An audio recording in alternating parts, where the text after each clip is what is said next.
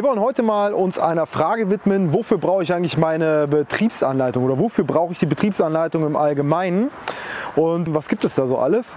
Das ist eine Frage, die wir gestellt bekommen haben aus unserer Videoreihe 101 Facts und Fragen zum Gabelstapler. Das ist eine Videoreihe, die haben wir auf den verschiedensten Social Media Kanälen gepostet. Wir haben mittlerweile, weiß ich nicht, irgendwie anderthalb Millionen Aufrufe oder sowas erreicht. Und da kommen halt immer wieder Fragen. Wenn du eine Frage dazu hast, kannst du die auch gerne stellen. Und heute eben mal zu dem Thema Betriebsanleitung.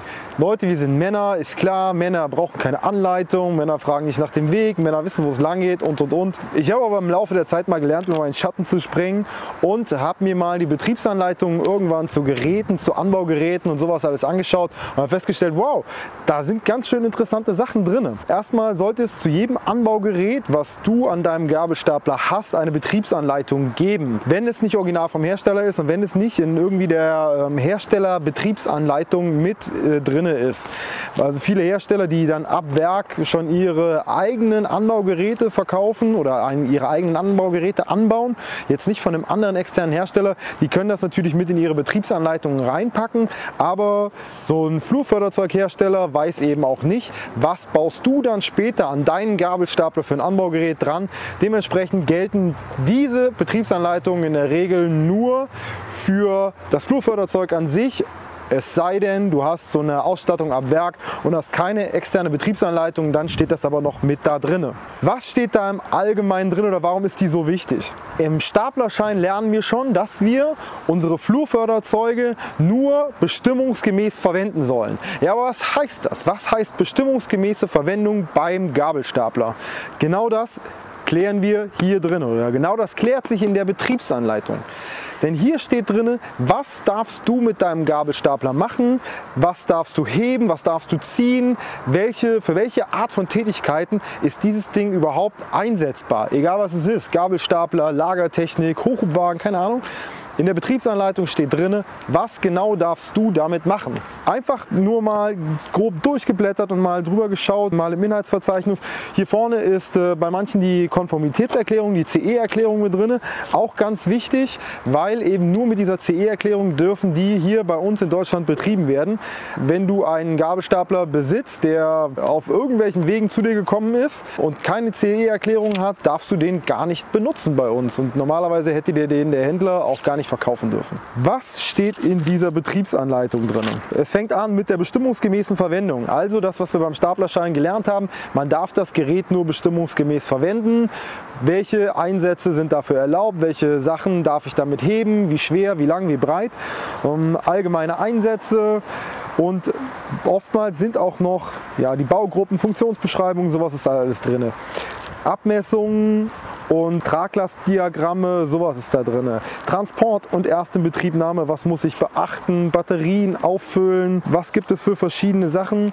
Aber ganz wichtig kommt dann auch später irgendwo das Kapitel Bedienung.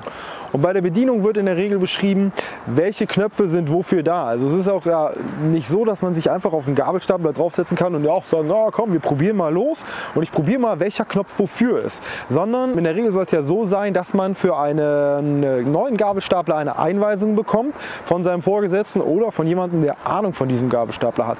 Wenn das mal nicht gehen sollte oder sollte es der Fall sein, dass keiner da ist, dann kann man sich immer noch diese Betriebsanleitung zur Hand nehmen und kann schauen, worum geht es da. Das ist eben ganz wichtig, damit man mit so einem Gabelstapler nicht, auch nicht aus Versehen oder wie auch immer, Dinge tut, die man, für die er eigentlich nicht zugelassen ist. Also sei es, wir hatten bei 101 Facts Fragen auch mal das Thema, was darf man an so einem Gabelstapler hinten dranhängen. Viele sagen, ja, scheißegal, keine Ahnung, ich hänge einfach dran, was geht und ähm, mache, mache so viel hinten dran, wie geht. Ähm, nein, das ist eben überhaupt nicht erlaubt. Und in dieser Betriebsanleitung steht nicht nur die Tragkraft mit Lastschwerpunkten und allem drin und dran, sondern auch wie viel kann ich hinten dranhängen. Bei so einem Jungheinrich zum Beispiel, den wir da haben, ist es entsprechend der Tragkraft. Ja, warum entsprechend der Tragkraft? Ähm, weil es eben die Bremsanlage nur dafür ausgelegt ist, dass die ein bestimmtes Gesamtgewicht bremst und dann ist die Anhängelast eben entsprechend der Tragkraft. Das kann bei deinem Gabelstapler anders sein. Deswegen ist es ganz, ganz wichtig, in diese Betriebsanleitung reinzuschauen und zu schauen, was darf ich mit meinem Gabelstapler machen. Und Hier drin steht natürlich auch, wie ändert sich sowas bei einem Anbaugerät oder bei dem Anbau eines Anbaugeräts. Und dann muss man auch schauen, dass man zum jeweiligen Anbaugerät sich die Betriebsanleitung nimmt und dort reinschaut, was ist ähm, dort gegeben, was darf man dort machen, welche Lastschwerpunkte, wie verändert sich der Lastschwerpunkt des Gabelstaplers, wenn man so ein Anbaugerät anbaut. Denn man muss sich, man muss sich überlegen, das Trag, die Tragfähigkeit des Gabelstaplers ist ja so ausgelegt oder so beschrieben, ohne Anbaugerät. Und je nachdem, welches Anbaugerät man da dran hat, also wenn man jetzt eine große Ballenklammer da dran hat, die selber schon ein großes Eigengewicht hat, dann ändert sich natürlich die Tragfähigkeit in Abhängigkeit zu dem Lastschwerpunkt vom Gesamtgerät mit Anbaugerät. Und das ist dann aber in der Regel nochmal hier in der Betriebsanleitung beschrieben von dem Anbaugerät. Deswegen ist es auch wichtig, die zu kennen. Denn nicht, wenn man einen Gabelstapler hat, so wie hier den, ähm, den 7,5 Tonnen, den wir neben uns haben, also mit einer Tragkraft von 7,5 Tonnen, ähm, wenn man da jetzt ein Anbaugerät, was schon eine Tonne wiegt, vorne dran baut, dann darf man natürlich nicht mehr 7,5 Tonnen damit heben, sondern dementsprechend weniger, weil eben das Anbaugerät selbst schon von der Tragkraft oder von der Tragfähigkeit einiges wegnimmt. Also deswegen ganz wichtig, Betriebsanleitung vom Gabelstapler und Betriebsanleitung vom Anbaugerät. Immer durchlesen und immer schauen, dass man auch die Sachen beachtet, ja, das Gerät bestimmungsgemäß verwendet, so wie wir es im Staplerschein gelernt haben. Falls du jetzt nicht mehr weißt, oh, was hast du eigentlich noch alles im Staplerschein gelernt, habe ich einen guten Tipp für dich. Ähm, wir haben einen Online-Kurs aufgenommen, in dem wir die komplette Theorie für den Staplerschein und auch die praktischen Fahrübungen alle einmal abgebildet haben, alle einmal abgefilmt haben. Und das kannst du dir anschauen, wenn du den Kurs buchst unter staplerfahrer.björnhenk.de.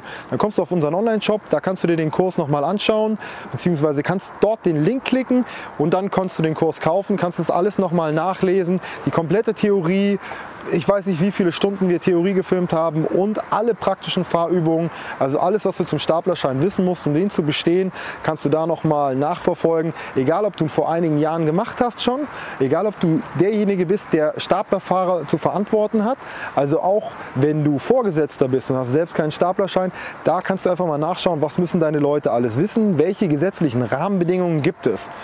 Und wenn du Fragen zu irgendeinem dieser Themen hast, schreib sie gerne in die Kommentare oder schreib uns auf einem unserer sozialen Netzwerke gerne eine Nachricht. Und ich hoffe, du konntest von diesem Thema was mitnehmen. Betriebsanleitung, ganz wichtig.